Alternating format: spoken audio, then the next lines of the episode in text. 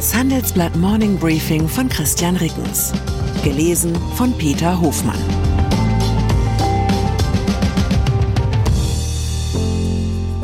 Guten Morgen allerseits. Heute ist Montag, der 27. November.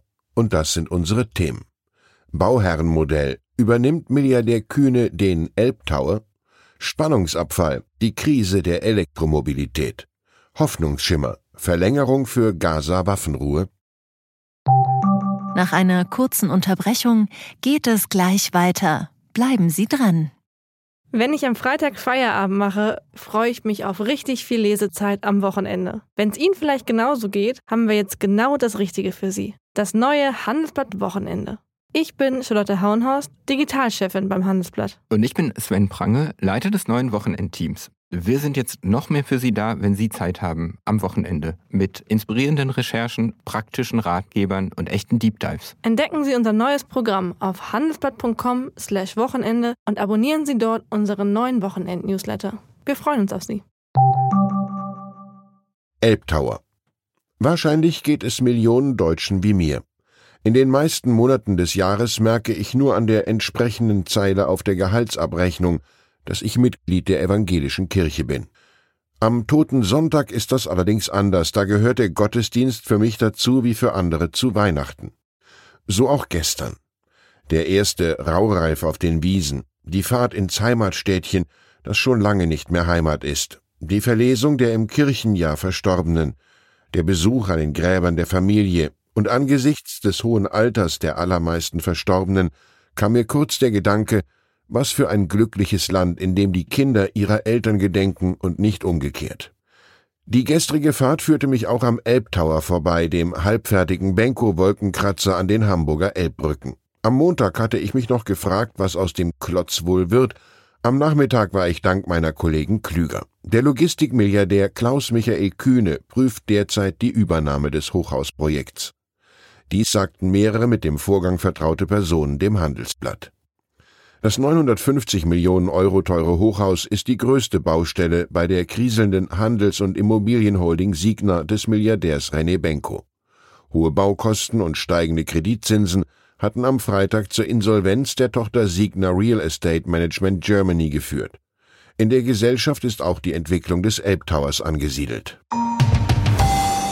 Nahost der israelische Präsident Yitzhak Herzog trifft am Montag in Jerusalem Tech-Milliardär Elon Musk. Bei dem Termin seien auch Familien der nach Gaza verschleppten Geiseln dabei, teilte das Büro Herzogs mit. Zudem wolle Herzog bei dem Gespräch die Notwendigkeit betonen, gegen zunehmenden Antisemitismus im Internet vorzugehen. Musk ist unter anderem Eigentümer der Online-Plattform X. Israels Regierungschef Benjamin Netanyahu hat grundsätzlich Bereitschaft zu einer Verlängerung der Feuerpause mit der islamistischen Hamas signalisiert. Das Abkommen sehe die Möglichkeit vor, die Kampfpause im Gegenzug für die Freilassung zehn weiterer Geiseln pro Tag zu verlängern. Das sagte Netanyahu am Sonntagabend nach einem Gespräch mit US-Präsident Joe Biden. Dies sei zu begrüßen.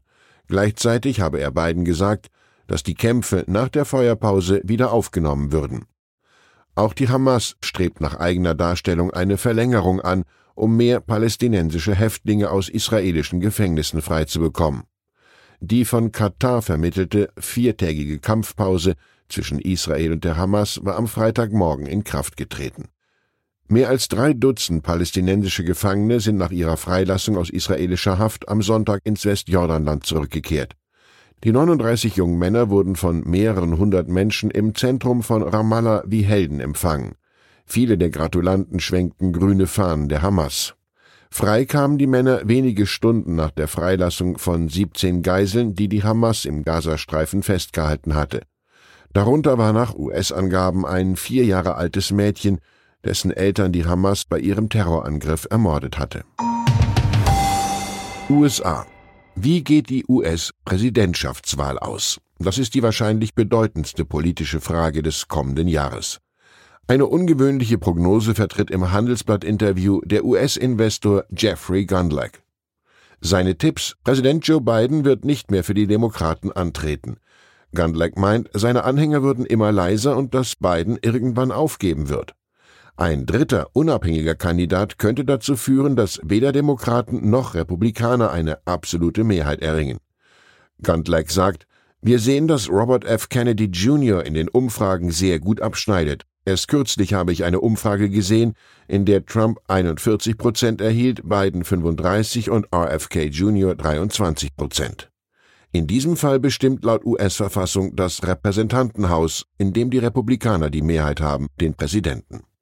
Sicherlich keine Prognose, auf die ich mein gesamtes Erspartes verwetten würde, aber ein Beispiel dafür, wie viele mögliche Szenarien es gibt ein Jahr vor der wichtigsten Wahl der westlichen Welt.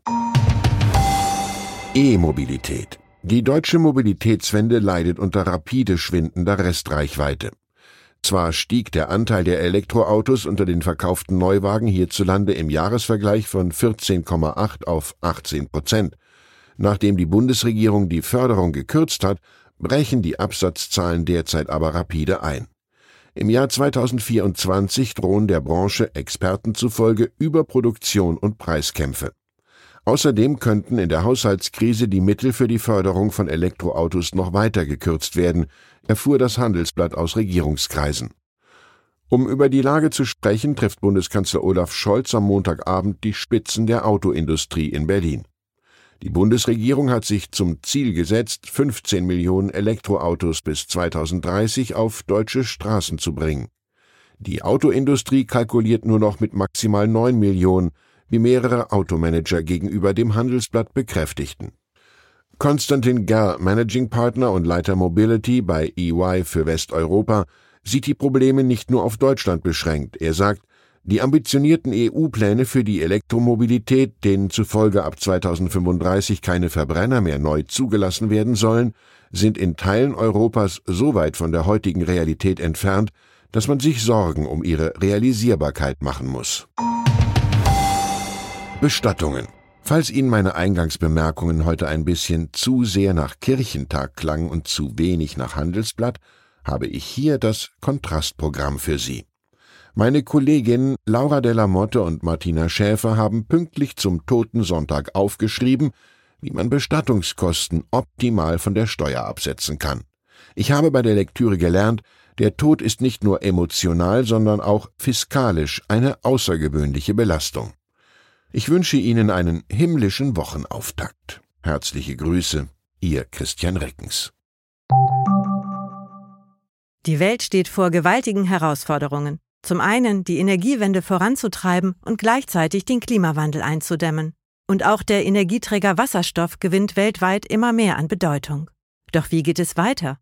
Erfahren Sie mehr auf dem Handelsblatt Wasserstoffgipfel 2024 am 12. und 13. Juni in Essen.